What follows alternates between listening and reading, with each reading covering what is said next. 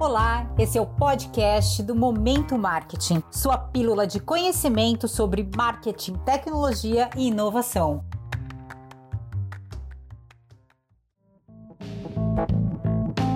Há umas semanas atrás eu li uma matéria no Valor Econômico sobre preços dinâmicos. Bom, preço dinâmico é o que acontece quando você está pesquisando passagens aéreas. E dependendo da demanda, o valor sobe ou diminui.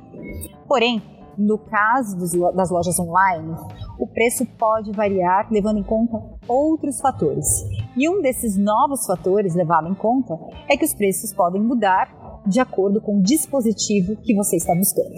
Os sistemas usam uma série de dados para identificar quem é aquele comprador e o quanto ele está precisando ou querendo aquele produto. Então, ao descobrir essa informação, essas informações sobre o comprador, as lojas podem variar o preço daquele produto, seja para incentivá-lo a comprar mais rápido ou colocando até um valor maior, se ela entender que o consumidor quer muito aquele produto. Então, quando você busca algo em algum e-commerce, a primeira coisa que a loja faz é ver se você está logado, para ver se ela tem o seu cadastro e buscar informações no seu histórico de comportamento de consumidor. Após isso, ela faz um segundo check, que é rastrear o seu IP, para ver o quanto você já buscou sobre esse produto na internet. Um conjunto de tecnologias chamado de fingerprint faz com que o computador busque até 50 informações sobre o que você está buscando em um site comercial de grande, de grande relevância.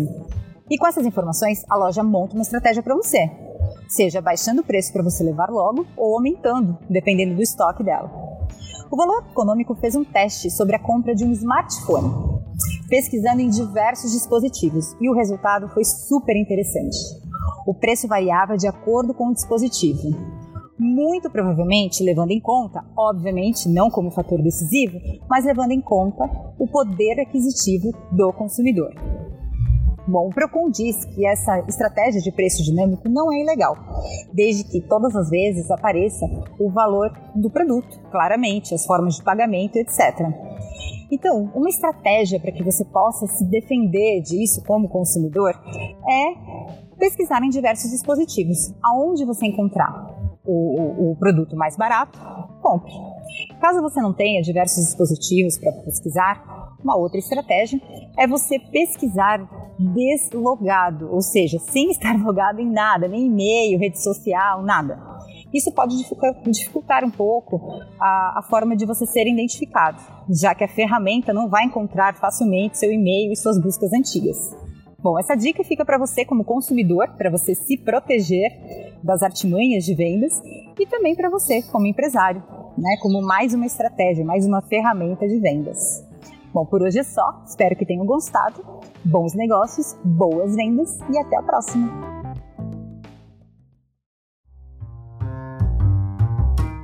E esse foi mais um conteúdo do Momento Marketing. Para mais conteúdos, acessem www.momentomktonline.com. Te espero lá também. Tchau, tchau.